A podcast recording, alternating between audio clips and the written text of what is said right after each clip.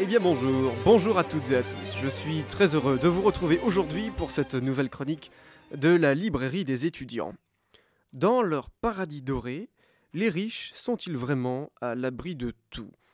C'est avec cette question que je vous propose aujourd'hui d'ouvrir un peu plus grand notre éventail littéraire en nous intéressant cette fois-ci à une bande dessinée. Car oui, tout comme les autres livres, la bande dessinée occupe une place importante dans l'immensité de l'univers littéraire.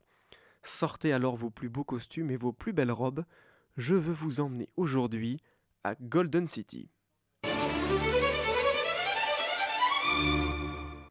La bande dessinée Golden City est apparue dans nos librairies en 1999 aux éditions Delcourt. Elle est réalisée par trois personnes, Daniel Pecker pour le scénario, Nicolas Malfin pour le dessin et Pierre Schell pour la couleur. L'histoire s'ouvre progressivement sur cette fameuse Golden City, une île flottante construite de A à Z comme un immense vaisseau flottant. À son bord, les milliardaires les plus excentriques y ont trouvé un refuge exceptionnel face à la violence, la misère et le déclin des continents. Naviguant dans les eaux internationales, Golden City est une vraie forteresse, gardée par une police sans vergogne envers tous ceux qui ne sont pas des Goldiens. Au milieu de toutes ces personnes excentriques, nous suivons alors le jeune Harrison Banks, le président d'un très grand groupe pharmaceutique qui brigue désormais la présidence de Golden City. Dans le quotidien paisible de la quête de profit, le président Banks se voit alors déstabilisé lorsque les policiers de l'île lui annoncent que l'avion de sa femme s'est écrasé en mer. Les équipes de police de Golden City sont envoyées pour retrouver l'épouse d'Harrison. Vers la côte, vivant dans une maison sur pilotis avec très peu de moyens, Mifa s'occupe de son frère et de sa sœur, entourée d'un ami. Lorsqu'elle voit cet avion s'écraser dans la mer, elle voit aussi l'occasion de piller le bâtiment pour en sortir des ressources. Lorsqu'elle arrivera sur les lieux du crash, elle ne sera pas seule. La police de Golden City est encore loin, mais d'autres pilleurs, vêtus d'étranges costumes, viennent achever leur mission qui impliquait ce fameux crash. La police va faillir dans sa mission première, celle de retrouver Jessica Banks. Harrison, voulant par tous les moyens la retrouver, esquivera avec brio et malice les contrôles d'entrée et de sortie de Golden City. Dès lors qu'il eut quitté la cité flottante, les rouages d'un incroyable complot vont se mettre en marche, ne pouvant jamais s'arrêter.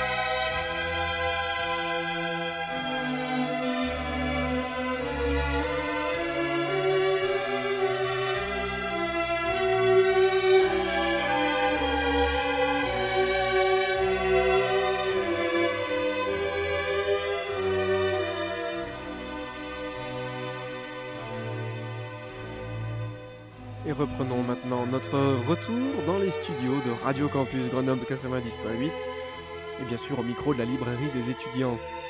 Je vous parlais, avant notre interlude musical, de la suite orchestrale numéro 3 de Jean-Sébastien Bach, de la bande dessinée Golden City, qui est aujourd'hui l'objet de notre chronique. Dès le premier tome de la bande dessinée, c'est une entrée fracassante qui nous est proposée pour nous plonger dans l'histoire. En effet, le crash de cet avion n'est pas seulement une information qui est donnée comme ça au hasard. En fait, c'est aussi la magie de la BD. C'est que c'est visuel. J'aime énormément les dessins, toute la réalisation et les idées futuristes qui sont à l'intérieur de la Golden City, tout comme les terres détruites et polluées qui entourent le monde. Cette bande dessinée m'a aussi beaucoup plu, car l'univers dans lequel elle évolue, cette histoire, n'est pas tant loin de nous. C'est en réalité une dystopie poussée dans ses retranchements où l'argent est le seul motif important dans ce monde. Les uns en quête de profit, toujours plus important, et les autres pour survivre chaque jour. Dès lors que la recherche de Jessica Banks commence, l'histoire bascule sur elle-même. En effet, des mercenaires et des policiers voraces, Harrison lui-même, tout le monde va se mettre en quête de retrouver cette jeune femme portée disparue. On voit aussi à quoi s'apparente l'ennemi qui est derrière ce grand complot visant à écarter Harrison Banks du pouvoir, mais aussi de Golden City. Par ailleurs, un autre homme viendra à sa place, le remplacer, évidemment, mais avec une étrange ressemblance.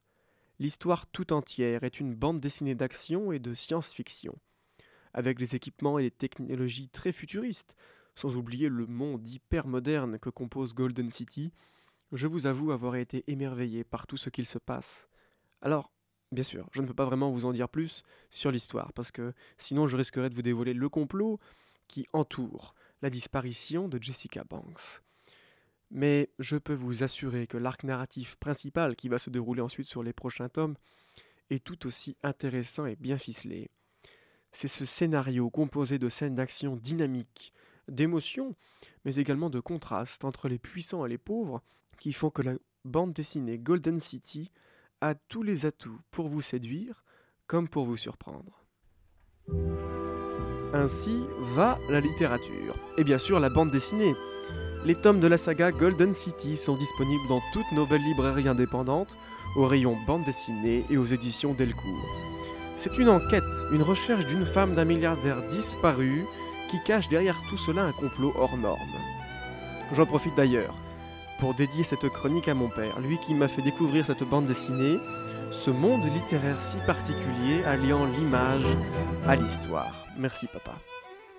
Quant à nous, chers auditeurs et auditrices, je vous donne rendez-vous la semaine prochaine pour une nouvelle chronique de la librairie des étudiants, dans laquelle nous parlerons d'un journal tout à fait singulier, mais comme d'habitude, je ne vous en dis pas plus. Vous pouvez retrouver cette chronique du jour et toutes les précédentes en balado-diffusion sur le site internet de Radio Campus Grenoble 90.8, rubrique La librairie des étudiants. Je vous souhaite à toutes et tous une belle semaine et de belles lectures.